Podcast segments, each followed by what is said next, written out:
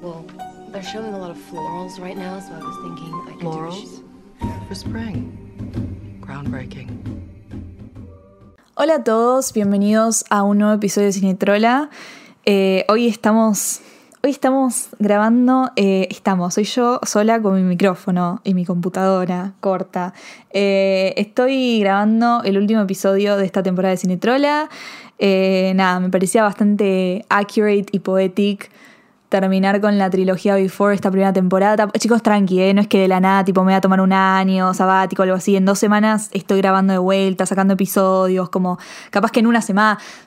No sé, tiremos final de temporada por tirar. Es el season final y ya fue. Vamos a ver qué cosas cambiamos en, en la próxima, que lo que sea. Bueno, en este episodio vamos a cerrar con la mejor trilogía del mundo, que es la Before Trilogy. Ya hablamos sobre Before Sunrise, hablamos sobre Before Sunset y hoy nos toca hablar sobre Before Midnight. La conclusión de esta historia de amor entre Celine y Jesse, Jesse y Celine, eh, a.k.a. la definición del amor.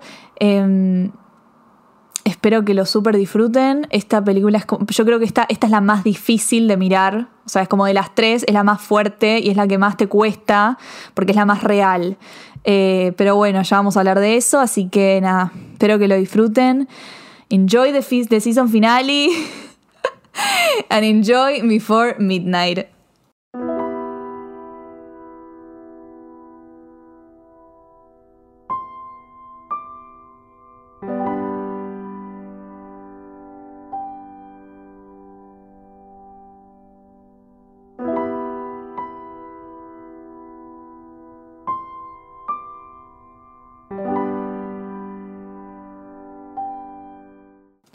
Bueno, Jessie Celine. Jessie Celine. Pasaron nueve años de vuelta.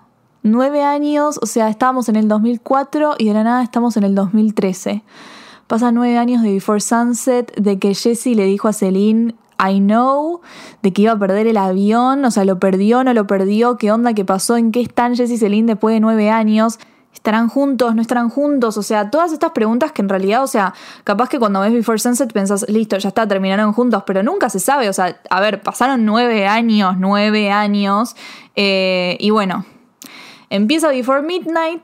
eh, y ya desde el primer plano nos muestran a Jesse en un aeropuerto acompañando a su hijo, porque recuerdan que Jesse tenía un hijo de cuatro años en la segunda película, bueno, qué sé yo, ese hijo creció, sigue con él y lo está eh, lo está llevando al aeropuerto porque se vuelve a Estados Unidos. El hijo, solo, sin Jesse. Jesse sale del aeropuerto, está Celine. Está Celine, están juntos, tienen dos gemelas, están casados, estamos todos felices. Decimos ahí, por favor, triunfó el amor, que perfecto todo. Ya quisieras que perfecto todo, ya quisieras. Before Midnight te viene a bajar línea y te viene a decir, che, todo el amor que te vende Hollywood, el amor que tuviste, que idealizaste en la primera y segunda película, acá yo te vengo a decir que no es tan así como parece. Ethan Hawke, que es el que actúa de Jesse, describe Before Sunrise como lo que, lo que puede ser el amor, o sea, la, la posibilidad, que lo, que, lo, que, lo que vos podés idealizar que puede ser un amor. Before Sunset es lo que debería haber sido o lo que podría haber sido el amor. Y Before Midnight es lo que es el amor. O sea, todas estas películas hablan de la evolución del amor a medida que va pasando el tiempo. No solamente en una relación, sino vos cómo vas creciendo. O sea, en la primera película estamos hablando de unos veinteañeros, en la segunda de treintañeros y en la, en la tercera es son dos personas de 40 años que tienen dos hijas. O sea, no podemos pretender que el romance que había en la primera y segunda película siga estando acá. No solamente porque son grandes, no viene desde el punto de que nada más sean grandes, sino viene desde el punto que estas dos personas estuvieron nueve años estando juntas, o sea, es la primera vez que los vemos después de nueve años de estar juntos, de tener toda esa intensidad, y están, ti- tipo, tienen formado una familia y tienen un montón de responsabilidades encima. No solamente sus dos hijas, sino que Jesse tiene a su hijo en Estados Unidos. Hay un montón de problemas que pasaron en estos nueve años que nosotros no sabemos que los vamos a ir como sacando así a medida que va pasando la película. Eh, y además están en una situación en donde es verano, están de vacaciones en Grecia con amigos.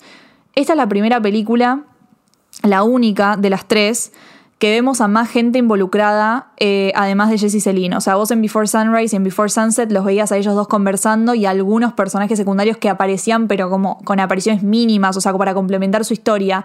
Acá la primera parte, sacando la conversación del auto, que la conversación del auto es muy linda, tipo, es como que ahí ves que sigue estando como esa conexión. A ver, lo que nunca cambia entre ellos es que siguen estando como en esa, en esa conexión muy bella. Eh, y de esa conversación en el auto sacamos un montón de cosas. Por ejemplo, eh, que ellos están viviendo en París. O sea, Celine y Jessie viven en París con sus gemelas. Eh, Celine está trabajando, sigue trabajando con el medio ambiente, pero como que medio que ahora le ofrecieron un trabajo en el gobierno y Jessie le dice, pero no, o sea, ¿cómo vas a aceptar un trabajo del gobierno? Vos estás en contra de eso, qué sé yo. Y ella tipo como que no sé, capaz que lo tengo que aceptar. Bueno, viste, todas esas cosas que van pasando cuando vas, vas madurando y vas como medio tipo abriéndote más a cosas que no van dando con, tu, con tus ideales de cuando eras más jóvenes. Em, o sea, se joden, es como que sigue estando como... Es, como que sigue estando esa cosa tipo childish. O sea, cuando vemos la conversación en el auto no nos, no nos da algo malo, ¿no? Tipo, vemos como, ay, bueno, se aman y están teniendo con sus hijas. Es medio como la family life. De la nada llegan a la vila y se separan. O sea, Jessie va con sus amigos novelistas, así como a hablar de su libro, qué sé yo. Y Celine va con las esposas, con las mujeres, a preparar la comida. Mmm, cringe.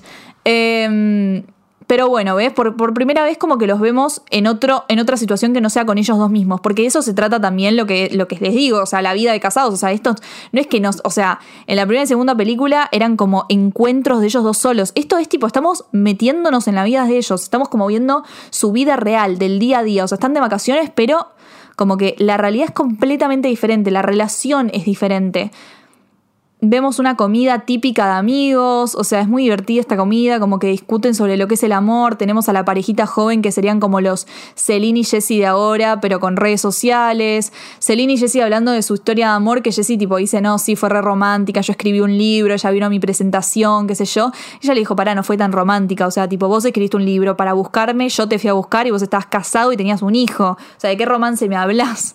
¿Entienden a lo que voy? Como que ya desde un principio te baja en línea de que ya no está todo idealizado como lo teníamos en las primeras. Ellos mismos, o sea, Celine, Celine siempre es la más, es la más complicated, es la más complicada de todo. O sea, yo amo a Celine porque tiene una complejidad. Esa mujer tiene una, no, no, no, una personalidad que es tan tiene tantas cosas para decir, es muy pasional, demasiado, demasiado pasional, demasiado intimidante que yo creo que en esta película o sea, vos pensaste que en Before Sunset la viste explotar, no sabes lo que pasa en Before Midnight. O sea, en Before Midnight explota a un nivel descomunal.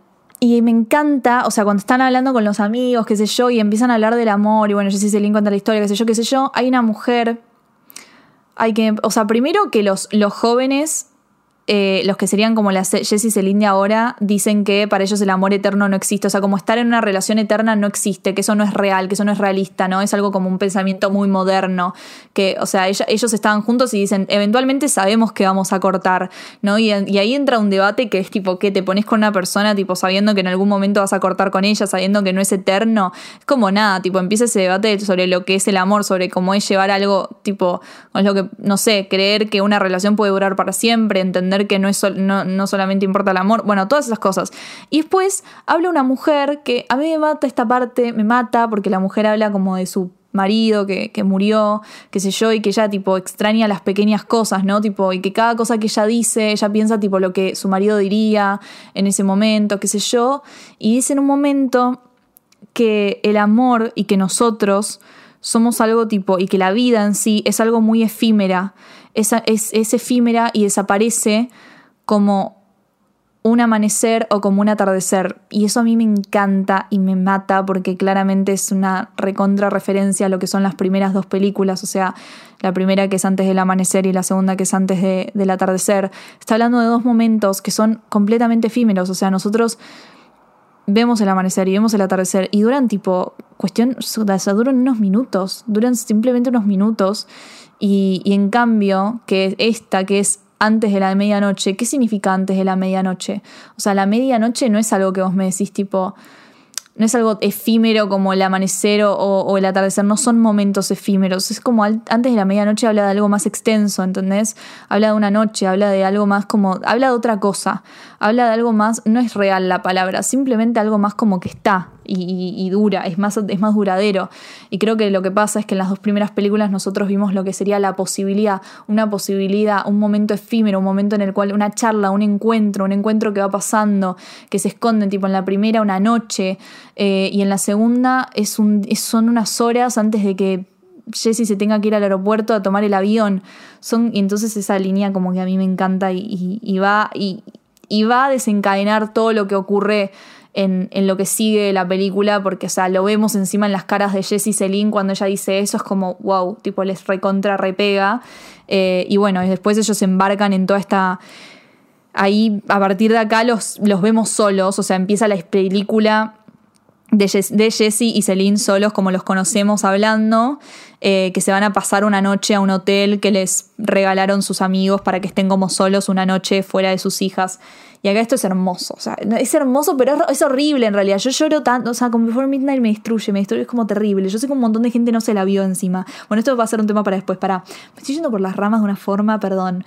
Pero bueno, eh, empiezan a caminar hacia el hotel y están caminando, hablando ellos dos, y ella encima le dice como, dice, wow, qué raro es estar caminando con vos y yo, o sea, vos y yo solos hablando de cualquier otra cosa que no sea relacionado con nuestras hijas, con trabajo, con lo que sea. Y él le dice tipo, ¿hace cuánto no pasó? Y ella dice, "Y, desde que estuve embarazada.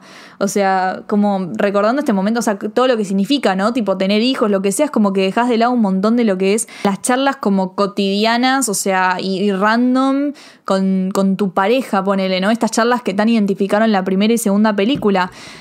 Y después viene un momento, pero súper crucial, el principio del fin, diría yo. O sea, no voy a decir el principio del fin, pero como el principio de la pelea o lo que sea eh, que tiene Jessie Celine, que de la nada Celine le dice a Jessie, si me conocieses ahora, en un tren, en Viena, ¿me dirías que me baje con vos?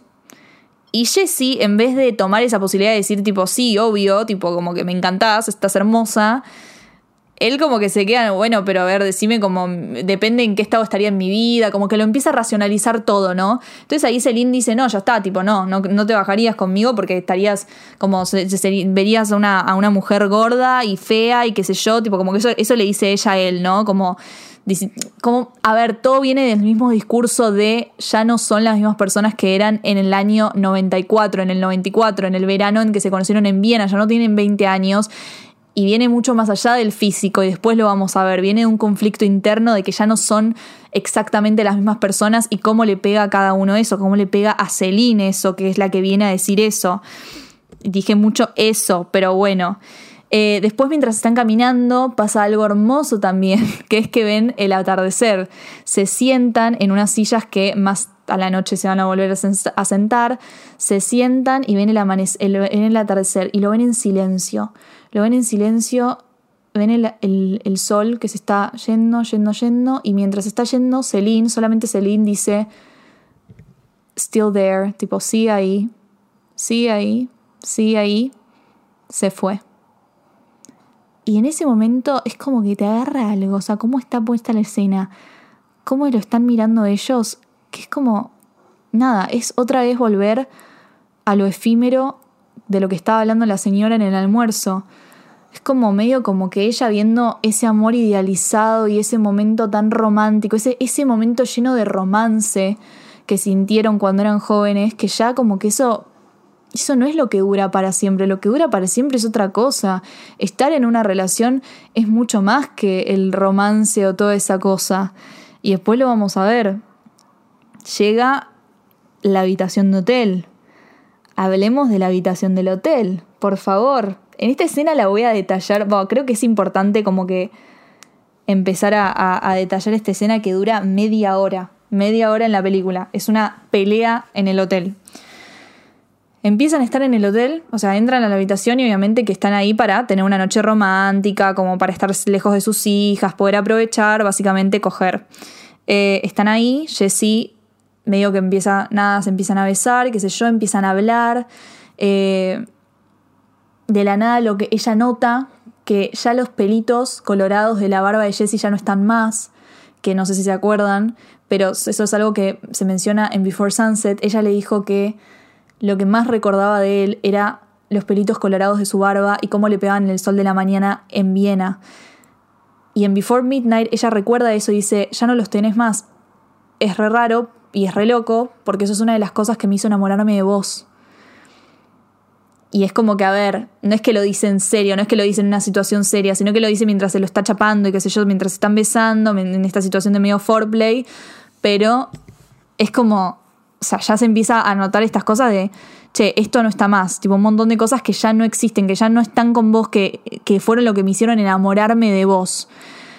Después él le dice como, qué bien, que vamos a estar solos, que mañana a la mañana nos vamos a despertar sin las chicas, como sin las nenas, como tirándose encima de nosotros, que me voy a despertar y poder escuchar cómo pensás. Eso él le dice, él le dice que extraña escucharla pensar, que él cuando se levantaba al lado de ella le escuchaba pensar a mil por hora que encima que Celine está más loca que una cabra, que, que está todo el tiempo hablando y que nada, está terrible, es terrible.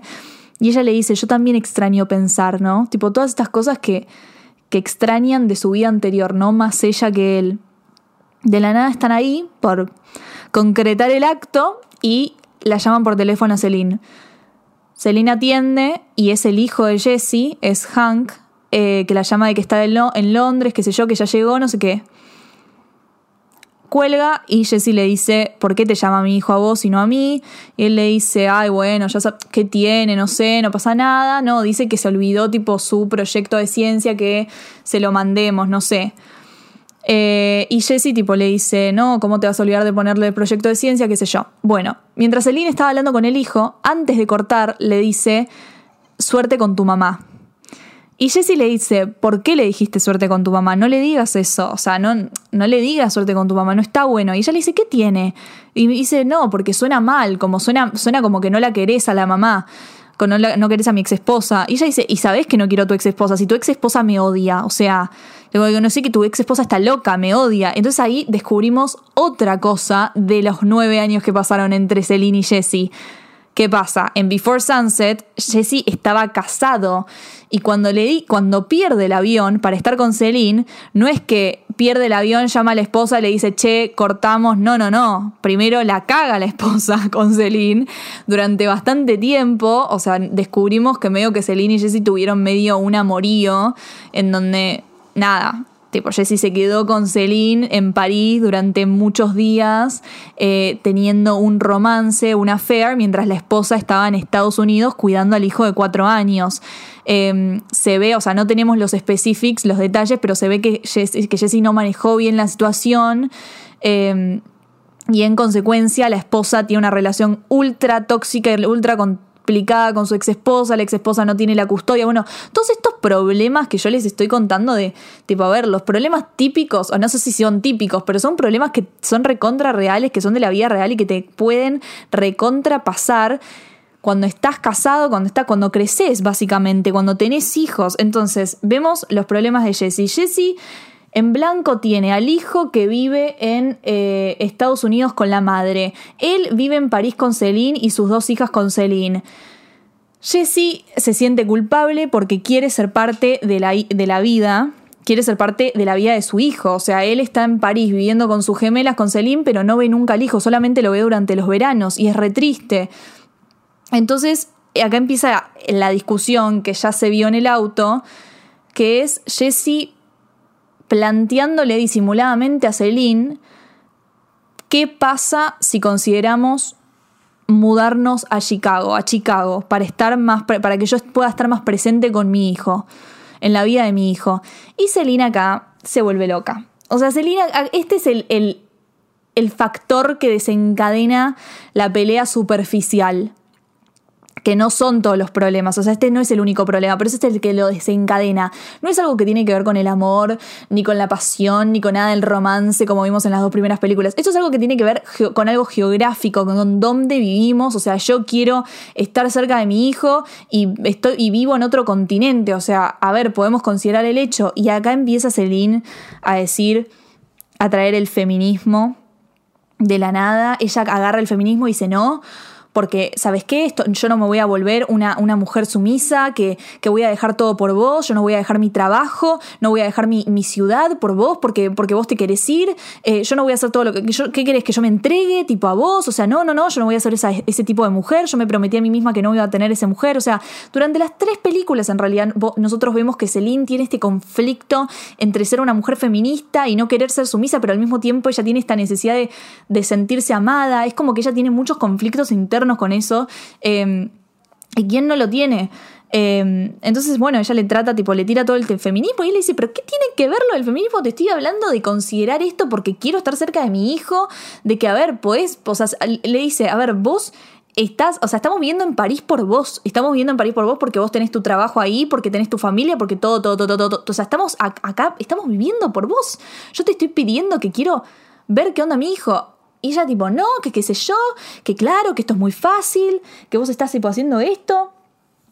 Porque en un momento le dice, en un momento le dice tipo, eh, no, vos estás haciendo esto porque, porque te sentís intimidado por mi carrera, te sentís intimidado porque me ofrecieron un trabajo nuevo y así son los hombres, o sea, siempre trayéndolo el feminismo y él diciéndole, pero deja de, de meterme excusas con eso. Eh, Después igual en un momento se calma todo, en un momento se calma todo. Eh, y ella le dice, ella le dice, en un momento igual, o sea, la, pelea como que tiene momentos de calme, pero son muy, muy, cortitos. En un momento se calma y ella le dice, o sea, yo aceptaría mudarme a, a, Estados Unidos, tipo a Chicago, si tu mujer aceptase la doble eh, la custodia, la custodia compartida, pero eso no va a pasar. O sea, porque ella está loca y nos odia. O sea, no nos dejaría verlo nunca, solamente los fines de semana, qué sé yo, tipo todo así. Y Jesse tipo, no, es verdad, bueno, tenés razón, qué sé yo, pero igual, no sé, em, es complicado, no sé. Y me dice, no puedo creer que, tipo, se cagó toda mi vida. Él le dice algo así como, tipo, I can't believe I fucked my entire life.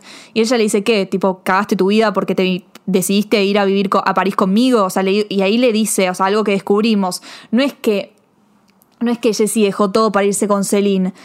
O sea, ellos, ellos vivieron en Nueva York dos años, pero después Celine, cuando quedó, quedó embarazada, tuvo complicaciones con el embarazo, entonces ella se quería, ella quiso estar cerca de su madre, y bueno, y por eso se fueron a París y se quedaron ahí. Es como que hay un montón de cosas que nosotros vamos a ir, o sea, sacamos, lo que les dije, sacamos de la pelea, ¿no? Tipo de lo que están diciendo, como recolectamos datos de, que pasaron, de lo que pasó en estos nueve años. Y después Celine empieza como a medio decir, tipo, empieza a sacar conclusiones de vos me resentís, le hace la pregunta, le, dije, le dijo, si no tuviésemos a nuestras, a nuestras hijas, tipo, seguiríamos juntos, porque yo siento que vos me resentís, porque claramente vos me estás tirando estas cosas diciéndome como que, que cagaste tu vida porque vivís eh, en París, porque no puedes estar con tu hijo, qué sé yo, vos me culpás por todo esto. O sea, ella todo haciendo así y dice, ¿y vos qué te pensás?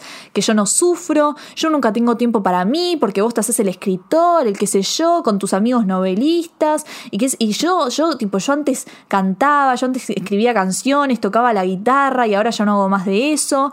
Y él le dice tipo, pero vos podrías hacerlo si te dejaras de quejar tanto. Bueno, todas estas como nada, o sea, problema, o sea, esta pelea que es literalmente, o sea, se están se están diciendo todo y a ver, o sea, están enojados. Esto no viene desde un, punto de tipo tristeza. Están enojados. O sea, más que nada Celine. Celine está completamente enojada. Está hirviendo de la furia. Y el enojo la hace ser lo más sincera posible. O sea, ella está siendo muy honesta en este momento. Está diciéndole las cosas que. O sea, cosas que, tiene internamente que, que, le están doliendo, que, que la siente que la están atacando, ¿entendés? Cosas que perdió, cosas que se siente que ya no va a recuperar jamás. Y acá es cuando, tipo, medio que se calma Celine. O sea, en, este miedo en el, del enojo, tipo, Celine como que se cae, se tira, o sea, se queda en el sillón y le dice, o sea, yo tengo mucho miedo, mi mayor miedo es que es volverme una mujer sumisa. O sea, ella tiene mucho conflicto con convertirse en una mujer dependiente, en una mujer que, que, no. O sea, lo que les digo, este conflicto que tiene Celine, el personaje de Celine con el feminismo desde la primera película hasta la última, es algo que es parte de su personalidad. Em, de sentirse una mujer poderosa, independiente, pero al mismo tiempo como depender completamente del amor y, de sentirse amada y de proteger a los suyos.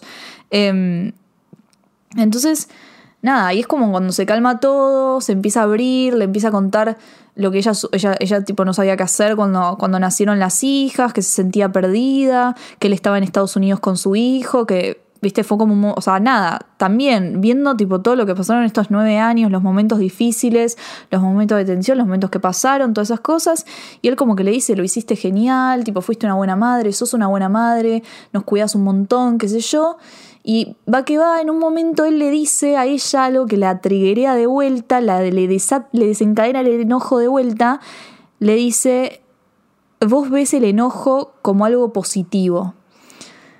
Y ella ahí dice, ¿qué? Y él dice, sí, o sea, y dice, y sí, porque así sacas las cosas. Y dice, no, para mí el enojo no es algo positivo. Vos cuando te enojas, lastimás a las nenas, me lastimás a mí, lastimás a todo el mundo a tu alrededor, porque te enojas mucho y decís cosas que tipo no querés decir.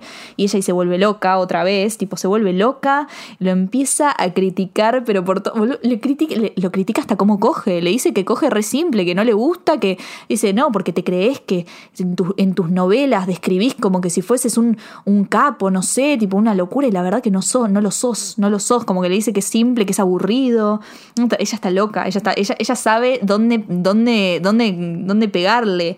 Eh, de la nada, tipo, está caminando por la habitación y dice, y esta habitación aburrida, qué sé yo, no hay lugar eh, para la espontaneidad como en nuestra vida. O sea, tipo, básicamente le está diciendo, o sea, est- estoy aburrida, o sea, estoy en una vida monótona, ya no me siento eh, de la manera que me, que me sentía cuando nos conocimos, o sea, todo esta, sigue el, el tema recurrente que está ahí adentro, o sea, ya no es este, este lado idealizado y romántico y lleno de nada, ¿entendés? Donde eran ellos dos caminando por una ciudad, por una ciudad tipo París o Viena, o sea, son ellos dos ahora viviendo la vida real que tienen que aprovechar estos momentos que están solos, entonces, y ella está lidiando con eso, ella no quiere ser eso. O sea, y ahí pasa algo muy interesante que también, ay no, no, esto es tremendo, esto es tremendo. De la nada, ella lo confronta a él, o sea, se confrontan mutuamente por haberse cagado en esos nueve años. Yo creo que esto es una de las cosas que hace que Before Midnight sea una de las mejores películas sobre el amor. Tipo, habla del amor en un, en en un lugar tan real, que habla del engaño en algo tan como algo tan, a ver, no natural, no quiero decir que el engaño sea natural, para nada, pero lo saca de ese contexto tipo, ¡ah! no, eh, no sé, una pareja que están juntos hace 20 años y de la nada se descubre que uno engañó al otro, y dice, ah, el fin del mundo. Y acá en Before Midnight te hacen entender que no va por ahí la cosa, o sea, ella de la nada, o sea, porque está en el medio del enojo, le dice a él, esa vez que fuiste a tu, a tu book tour a presentar tu libro en Washington, ¿me vas a decir que no te acostaste con esa mina Emily? Esa noche que no te, andaba, no te anduvo el celular? Tipo, casualmente. Y él tipo, ¿qué? O sea, él no le dice que sí o que no. Básicamente le dice, yo te amo a vos y yo estoy acá con vos. O sea, yo quiero pasar mi vida. Yo te estoy. Acá viene el quote más real de toda la película. Él le dice: Yo te estoy dando mi vida entera. Yo te doy mi vida entera, que es lo más grande que te puedo dar.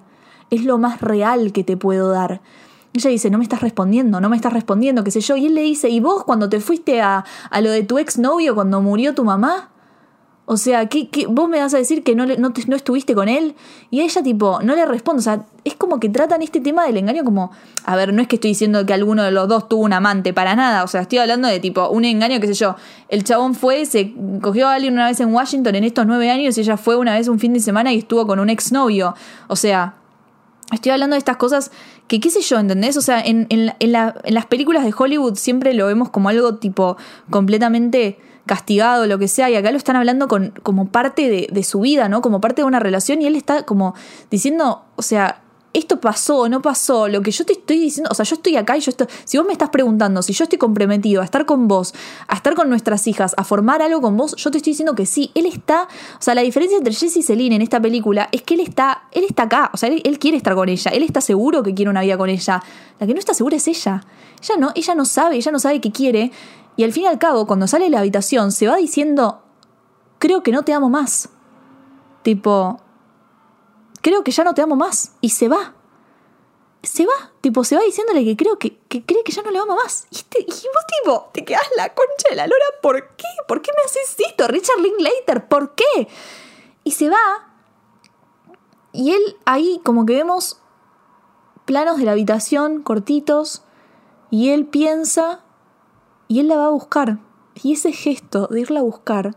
Ahí está el amor. Ahí está el amor que él le tiene a ella. Él la va a buscar y ya está en el mismo lugar donde vieron el atardecer sentados. Y él se hace el que no la conoce, le hace todo este chamullo de, che, ¿quién sos? No sé.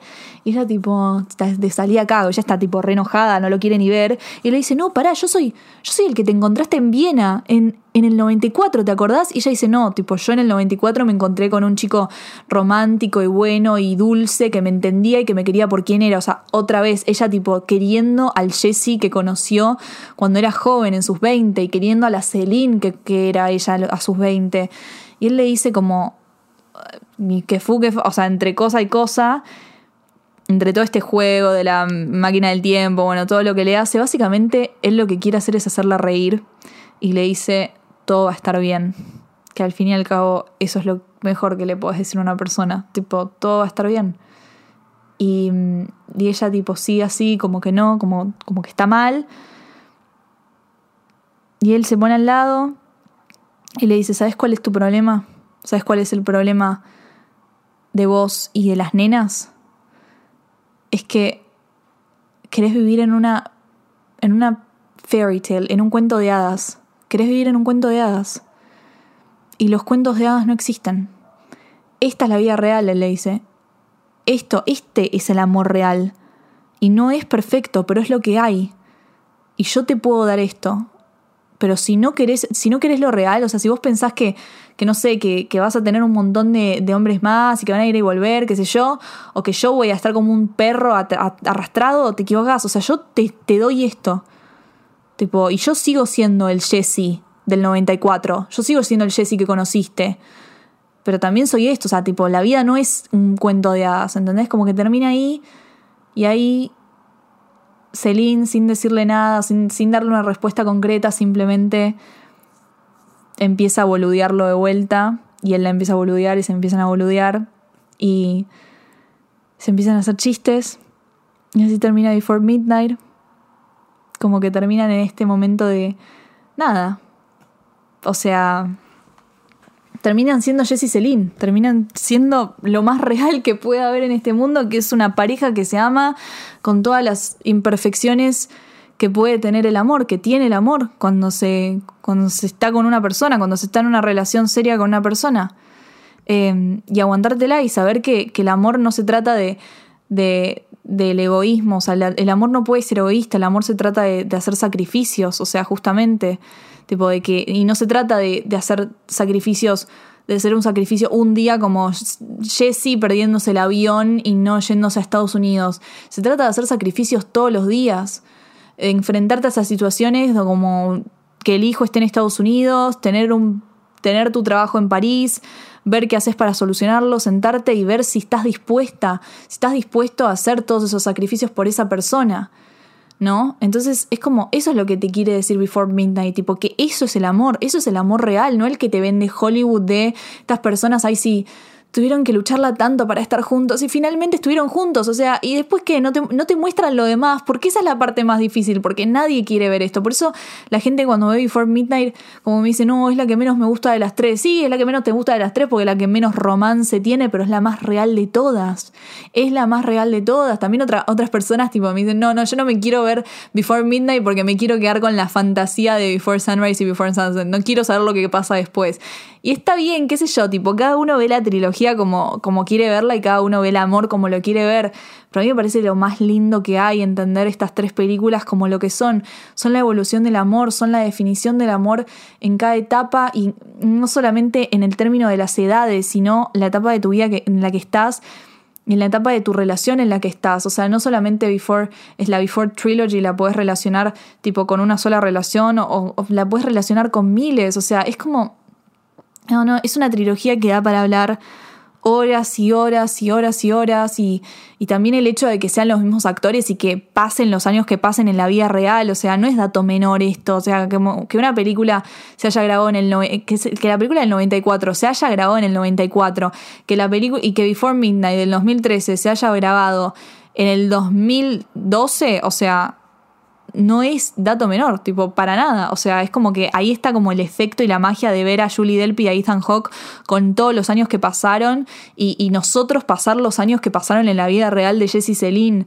Eh, y la verdad es que si te lo pones a pensar, en términos de onda. Porque como que a mí me, ah, hay una discusión sobre el final de Before Midnight que la gente como que hay, hay, hay, personas que creen que ellos terminan juntos, que sí o sí terminan juntos, como que ellos listos, ya está, se arreglaron, tipo van a estar felices o lo que sea. Y para mí Before Midnight es la que más te deja en duda al final. O sea, te deja más en duda que Before Sunrise y que Before Sunset. Porque no hay duda más grande que la que termina en donde ellos tuvieron una, una discusión súper intensa en donde se dijeron de todo, en donde se dijeron todas sus inseguridades, en donde Celine básicamente le dice, creo que no te amo más, en donde los vemos la vemos infeliz y no sabemos si va a poder lidiar con todo esto. No es que porque Before Midnight termina con ellos dos riéndose, ya está listo, son felices para siempre.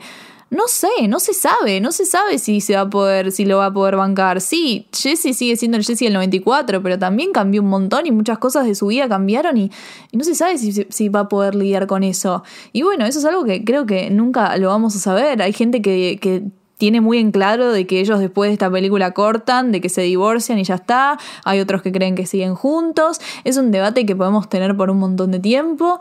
Pero bueno, está, está ahí en entender que, que that's love, bitches. That's actually what love is about. Es sentarse y decirle a la persona que tenés al lado, o sea, tratar de hacerla reír y decirle todo va a estar bien. Tipo, y es esto es lo que tenemos, esto es lo que soy, esto es real. Do you want it or not? Y nada, eso es el amor.